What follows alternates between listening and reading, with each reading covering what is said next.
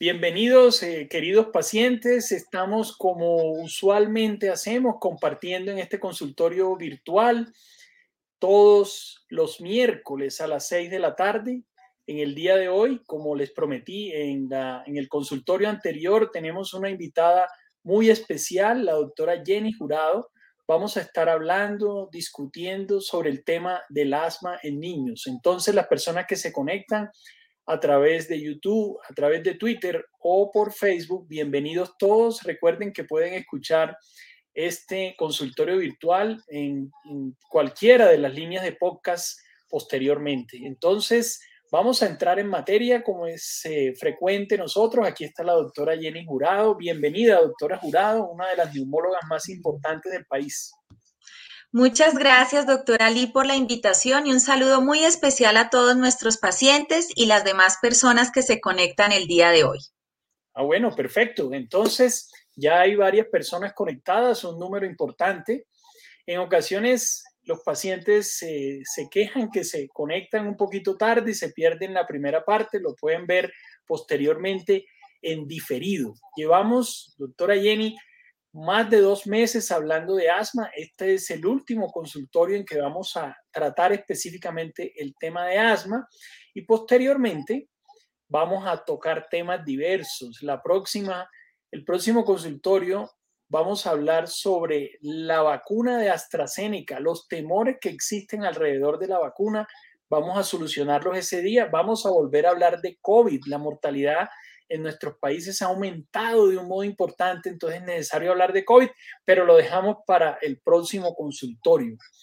Entonces, los pacientes asmáticos reciben en general en Latinoamérica, en Colombia, un tratamiento correcto o piensas que hay carencias, que hay forma de que nuestros niños reciban un mejor tratamiento? ¿Qué piensas?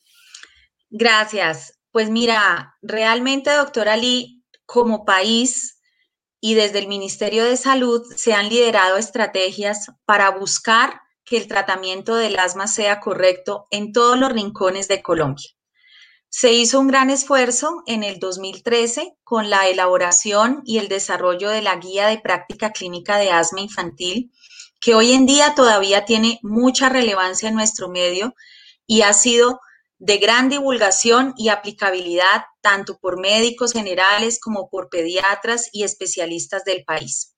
Desde luego pienso que eso ha ayudado a que académicamente estemos formados en cómo diagnosticar y tratar adecuadamente el asma.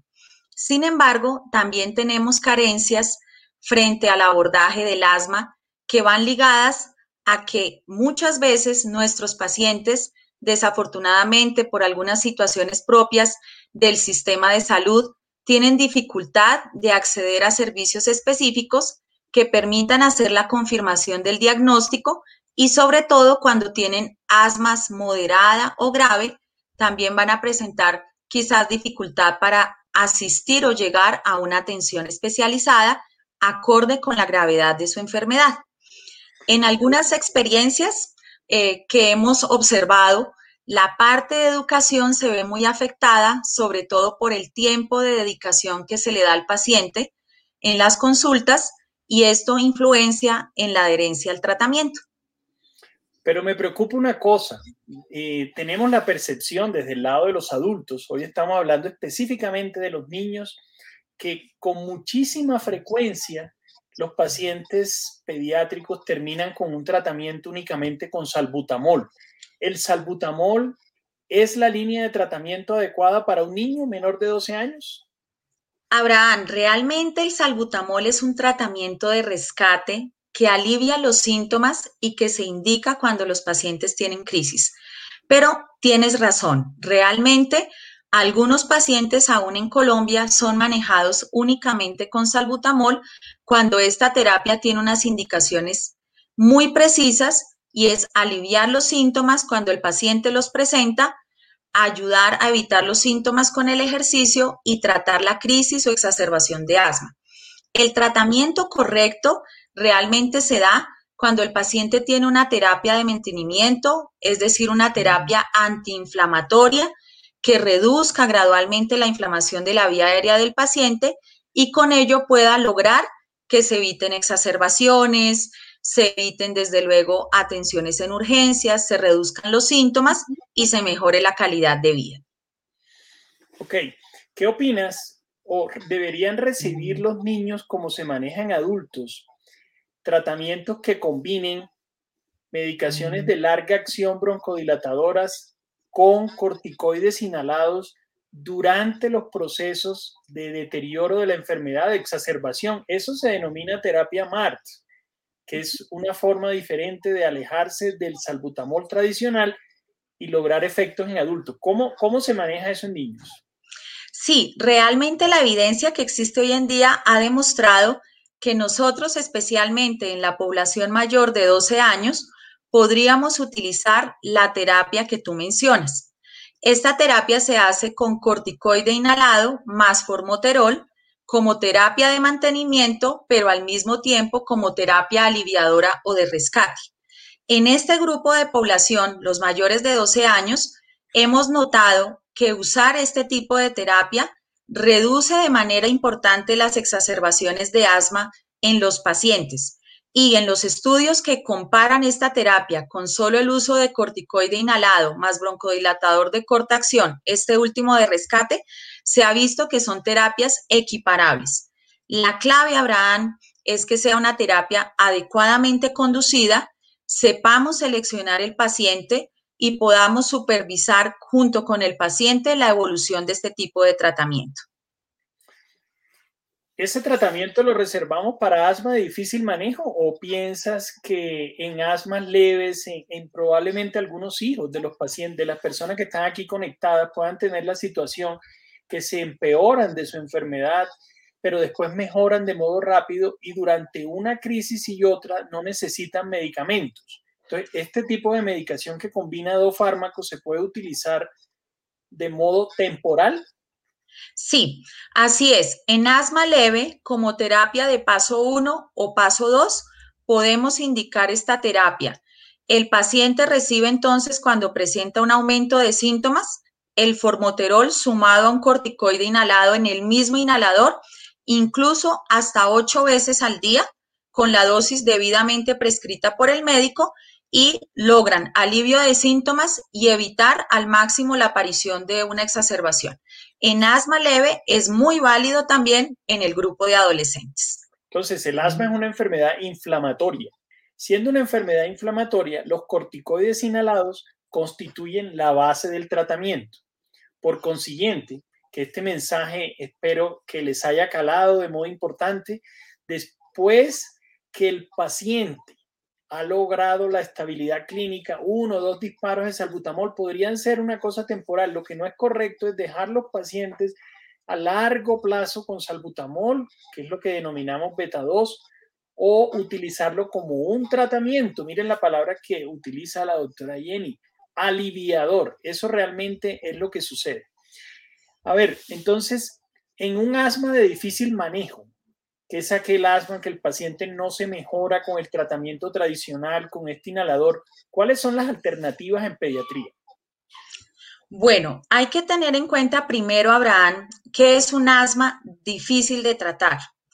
El asma difícil de tratar es un asma en donde no tenemos control con el tratamiento farmacológico que el paciente recibe, que incluye corticoide inhalado a una dosis adecuada e incluso dosis alta, pero que adicionalmente puede tener algunos factores contribuyentes al no control.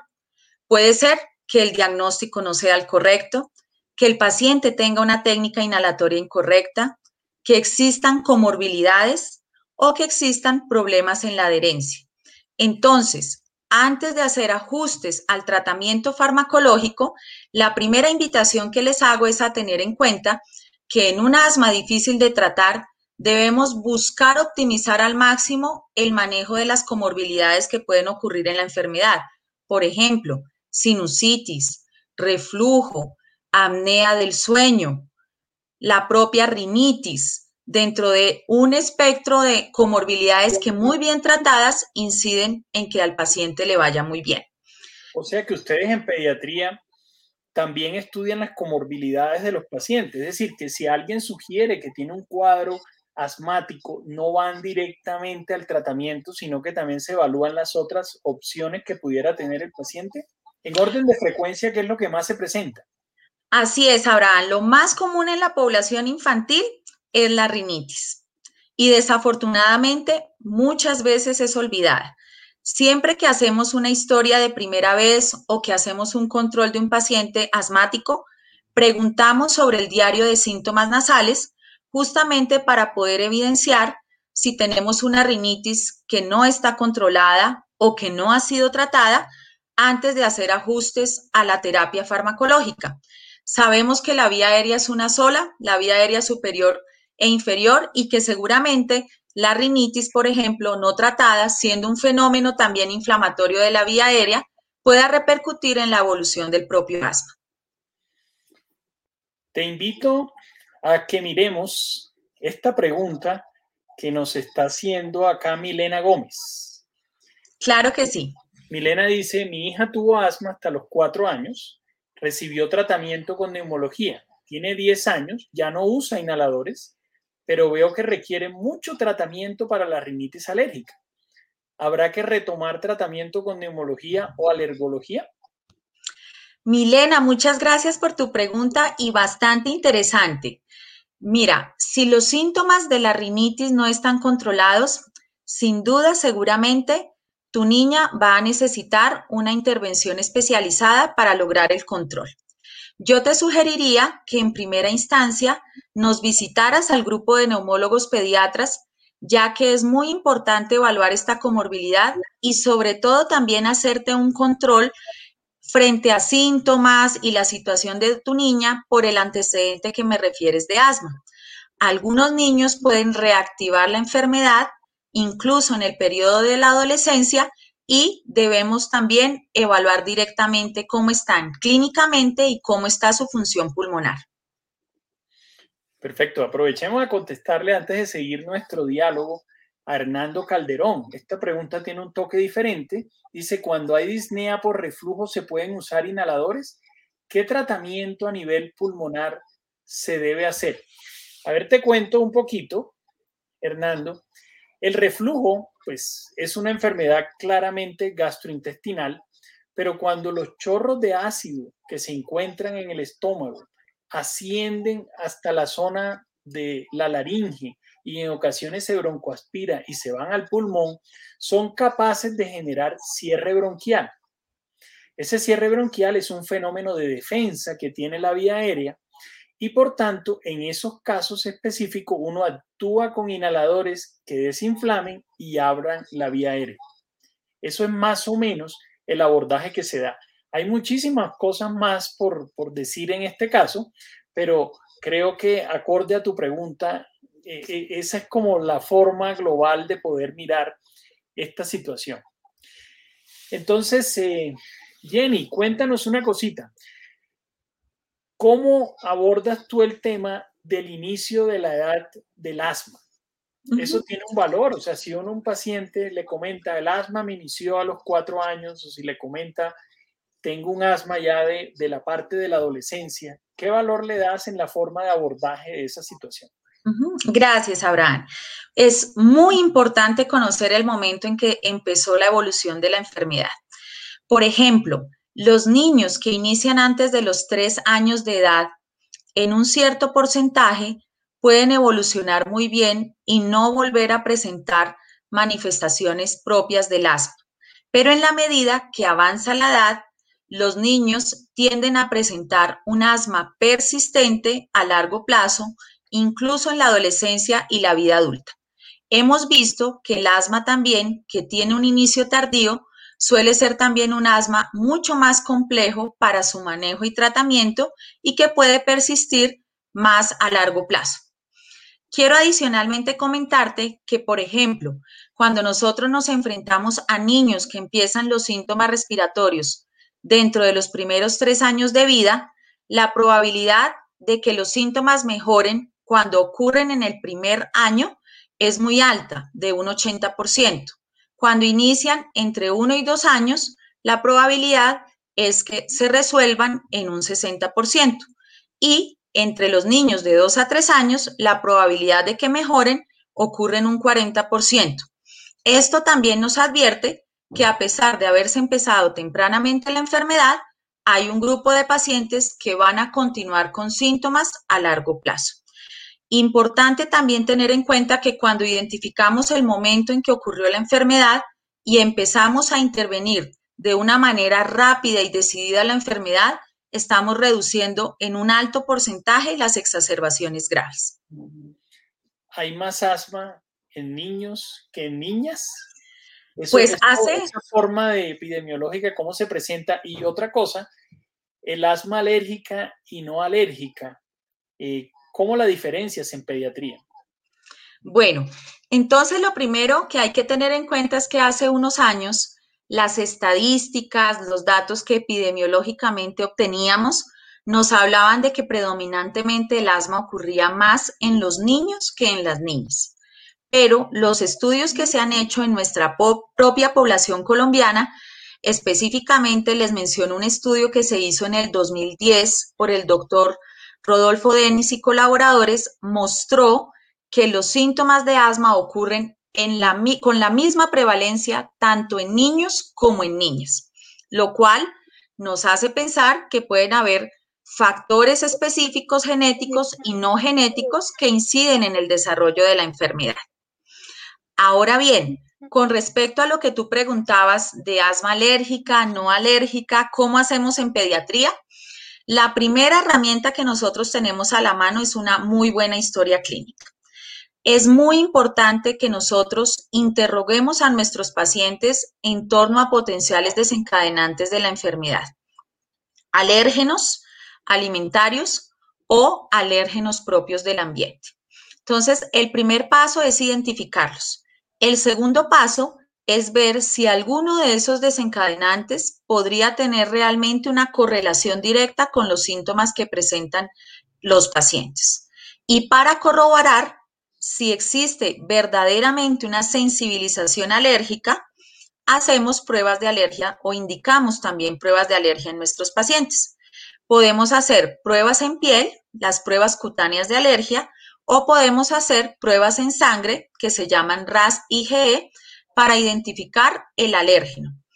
Algunas veces encontramos que los pacientes pueden tener cantidad de alérgenos a los que son sensibles pero indagamos y evaluamos si eso realmente es clínicamente relevante para el paciente. Y si lo es, tomamos medidas, consideramos el asma alérgica y tomamos medidas al respecto. El asma no alérgica sería entonces aquel que no tiene una sensibilización alérgica y podría, por ejemplo, corresponder al caso que ocurre también mucho en pediatría y es que los pacientes tengan sus cuadros sobre todo desencadenados por infecciones virales. Aún así, el asma alérgica es el más prevalente.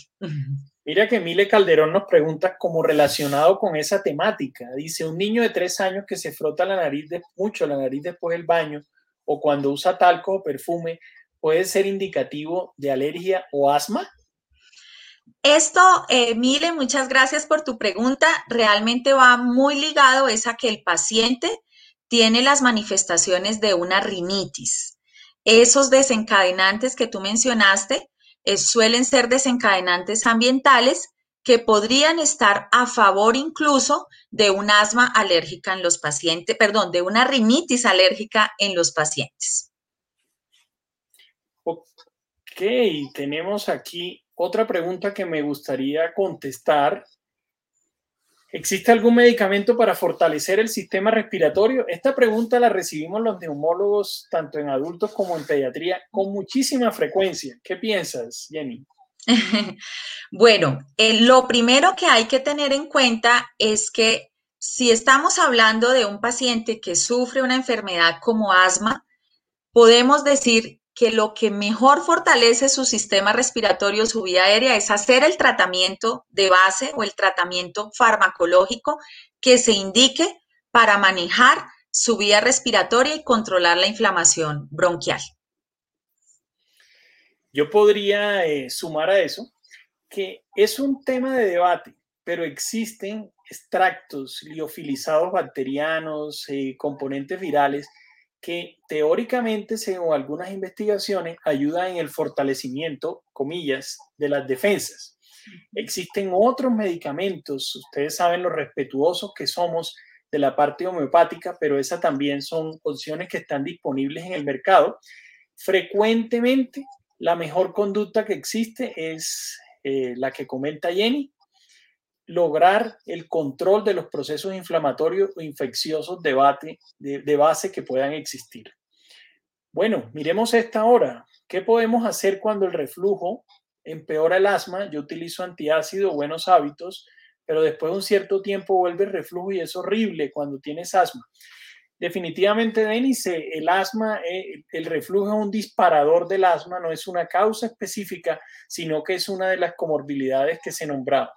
En esos casos, la sugerencia es la utilización absoluta de las medidas que se denominan higiénico-dietéticas para el control del reflujo, elevar la cabecera de la cama, no llenar el abdomen en la cavidad abdominal, alejar la comida de la dormida, evitar las comidas ácidas, eso es en general y la parte de medicamentos es secundaria. Pregunta Joana Rincón, mi hijo de 10 años, hace más de un año que no tiene crisis, ¿se puede considerar que está superando el asma? Joana. Esta, pero es triste la respuesta. Joana, muchas gracias por tu pregunta, muy valiosa. Si tu hijo no ha tenido crisis de asma, seguramente está en un momento de control de la enfermedad, pero el asma no se cura y creemos que él continúa con la enfermedad, solo que ha cambiado su nivel de control y se encuentra controlado. Vale la pena saber también si en este momento, aunque no tenga crisis de asma, puede ser que él esté presentando algunos síntomas. Quizás tos cuando ríe, tos cuando llora, tos con el frío, con el ejercicio o dificultad respiratoria con el ejercicio, valdría la pena para poder saber si está totalmente controlado, no solo fijarnos en las exacerbaciones o crisis, sino también cómo se comportan sus síntomas en el día a día. Milena Gómez pregunta, ¿estas alergias pueden variar según la edad? A mi hija le tomaron muestras alérgicas en su diagnóstico de asma. ¿Tendría que repetirse al estar más grande? Gracias, Milena. Podemos tener casos de pacientes que tengan variabilidad en el comportamiento de sus alergias a lo largo de la vida. Algunas veces sí, y sobre todo si sospechamos que pueden haber desencadenantes o detonantes del asma que influencien en el control de la enfermedad, algunas veces tenemos que solicitar que se repitan las pruebas y podemos encontrar la situación de que quizás pudo haber tenido tu hija o tu hijo una sensibilización transitoria a algún alérgeno y hoy en día tener una sensibilización a nuevos alérgenos. Carol Ayala dice, mi hija tiene asma alérgica es por la doctora Jenny en la Fundación Neumológica Colombiana. ¿Es bueno enviarle al colegio con esto del COVID? Carol, un saludo especial y muchas gracias por tu pregunta. Carol, hay algo muy importante para poder mandar los chicos y las chicas al colegio. Tener el asma de nuestros niños bien controlada y estar recibiendo de manera regular, según la indicación médica, el tratamiento que mantiene controlada la inflamación y adicionalmente siguiendo las recomendaciones de los protocolos de bioseguridad, el uso de tapabocas, la higiene de manos y desde luego si hay alguna otra recomendación que específicamente te generemos en la consulta, tenla muy en cuenta para el envío al colegio. A ver, Luis Albert Vegambre pregunta, si el asma fue superada cuando niño, ¿es posible volver a padecerla en la edad adulta? ¿De qué depende? Eh, Luis Albert, voy a ser contundente en la respuesta en el sentido que la el verdadero diagnóstico de asma no tiene cura, tiene control de la enfermedad. Los pediatras pueden ver con una claridad absoluta cómo los pacientes mejoran en unos momentos durante la adolescencia, pero nosotros los neumólogos adultos volvemos a recibir esos pacientes después a los 25, a los 30 años, incluso a veces pasan dos décadas sin que los pacientes tengan síntomas, pero el asma vuelve a florecer. La gran diferencia es que los pacientes no la viven como crisis asmática, pero la viven como mi gripa me demora mucho, duro tosiendo mucho después de, la, de los cuadros gripales, pero en realidad lo que se está produciendo es un fenómeno asmático que en algún momento va a tener una representación en el paciente. Pregunta Quisiera, a Abraham, complementar eh, diciendo que la función pulmonar de los pacientes suele disminuirse a lo largo de la vida y esa es otra forma de manifestarse también el asma cuando aparentemente clínicamente no me siento mal. Entonces, quienes inician tempranamente también la enfermedad van a vivir a lo largo de la vida un deterioro de la función pulmonar cuando no reciben tratamiento o el seguimiento que requieren. Así es. ¿Un reflujo puede confundirse con asma? La respuesta es sí. Sí, es frecuente que nosotros recibamos pacientes en las consultas de neumología por tos crónica. Y el asma tiene una representación que se llama tos como equivalente asmático y es que el paciente solo tose y detrás está escondida el asma. Eso también pasa con el reflujo. Entonces, eh, sí se puede generar allí una confusión. Aquí te da un agradecimiento de parte de Joana. Con mucho gusto. Bueno, que estamos por acabar, estamos próximos a cerrar el consultorio, pero ¿para qué pide un neumólogo pediatra un cuadro hemático a un niño? Bueno, muy importante tu pregunta, Abraham. Eh, realmente desde temprana edad, por ejemplo, cuando tenemos niños en el periodo lactante o preescolares, es decir, menores de 5 a 6 años, pedir un cuadro hemático nos permite identificar si existen unas células llamadas los eosinófilos que contribuyen a la inflamación de la vía aérea aumentadas o no. Nosotros en pediatría usamos el índice de predicción de asma para poder predecir qué niños que tienen síntomas respiratorios y además tienen eosinofilia o aumento de los eosinófilos podrían presentar en la edad escolar y en la vida adolescente asma. Entonces, el cuadro hemático nos sirve para identificar de una manera indirecta, pero al mismo tiempo importante, la posibilidad de inflamación de la vía aérea cuando identificamos que los eosinófilos están aumentados. Ok, perfecto. Em, acá están haciendo una pregunta que se vuelve difícil en este tipo de consultorio, Joana, porque habla específicamente de medicamentos. Sin embargo, la coloqué y te la voy a responder en grande, eh, porque la respuesta de esto que estás viendo aquí es el componente específico que tiene cada uno de los medicamentos. Estos dos medicamentos son esencialmente de una casa farmacéutica y vienen en este dispositivo que se llama Elicta y el que se llama Relvar tiene un componente de broncodilatador de larga duración más un corticoide inhalado. El otro tiene un componente de broncodilatador que se llama anticolinérgico. Esa es eh, la diferencia grande que existe en estas dos cosas, Joana. ¿Cuándo formulas, y es la última pregunta para, para la doctora Jenny, ¿cuándo formulas corticoides tomados? Ese es un tema supremamente delicado porque yo creo que todos los que estamos aquí conectados en este momento hay activas 52 personas por los tres canales. Eh, tienen temor al consumo de esteroides. Entonces, en niños, ¿cómo se maneja el tema? ¿Eso no se ha relacionado con tener menor estatura? ¿Se quedan pequeños los niños? Gracias, Abraham. Bueno, lo primero que hay que decirte es que el corticoide oral en pediatría usualmente se usa para el manejo de la crisis de asma. Hace parte del tratamiento que usamos. Le damos el aliviador, pero también en una gran proporción de crisis tenemos que manejar un antiinflamatorio sistémico, que en este caso es el corticoide oral.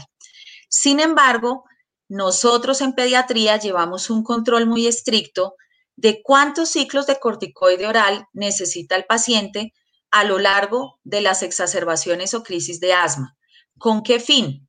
Para alertarnos de la importancia de necesitar hacer ajustes en el tratamiento de mantenimiento que eviten al máximo la necesidad de ciclos orales de corticoide inhalado.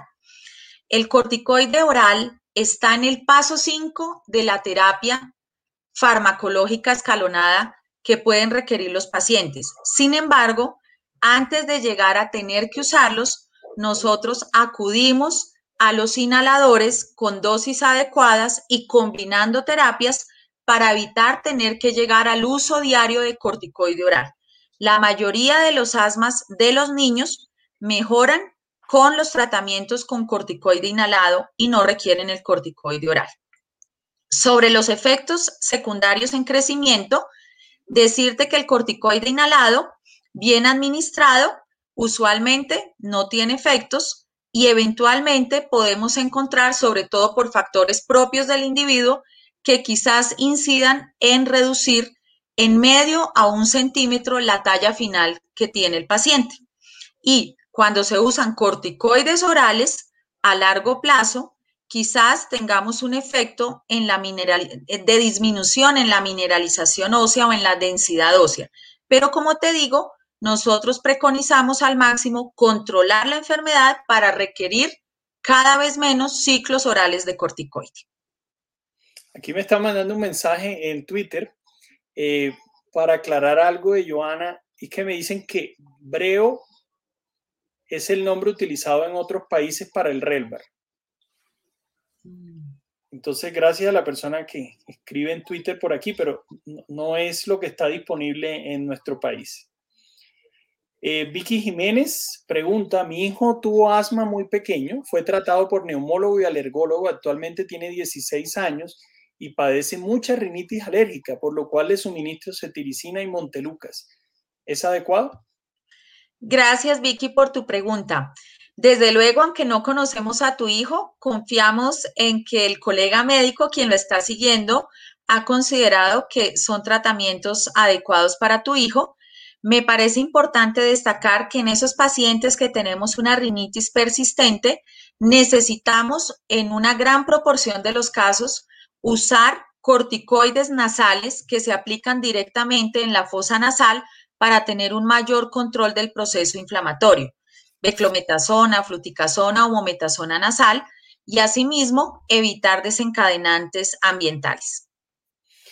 Bueno, muchas gracias a todos. Hemos llegado al final de este consultorio virtual. Doctora Jenny Jurado, neumóloga pediatra, muchas gracias por enseñarnos sobre toda la temática de el asma en los niños. Tengo la certeza que las personas que están aquí y los que posteriormente vean este consultorio los van a compartir con muchas personas. Pronto te estaré contando el número de personas que lo han podido ver porque creo que enseñó bastante de la neumología pediátrica, tema que claramente yo no domino. Gracias por tus aportes.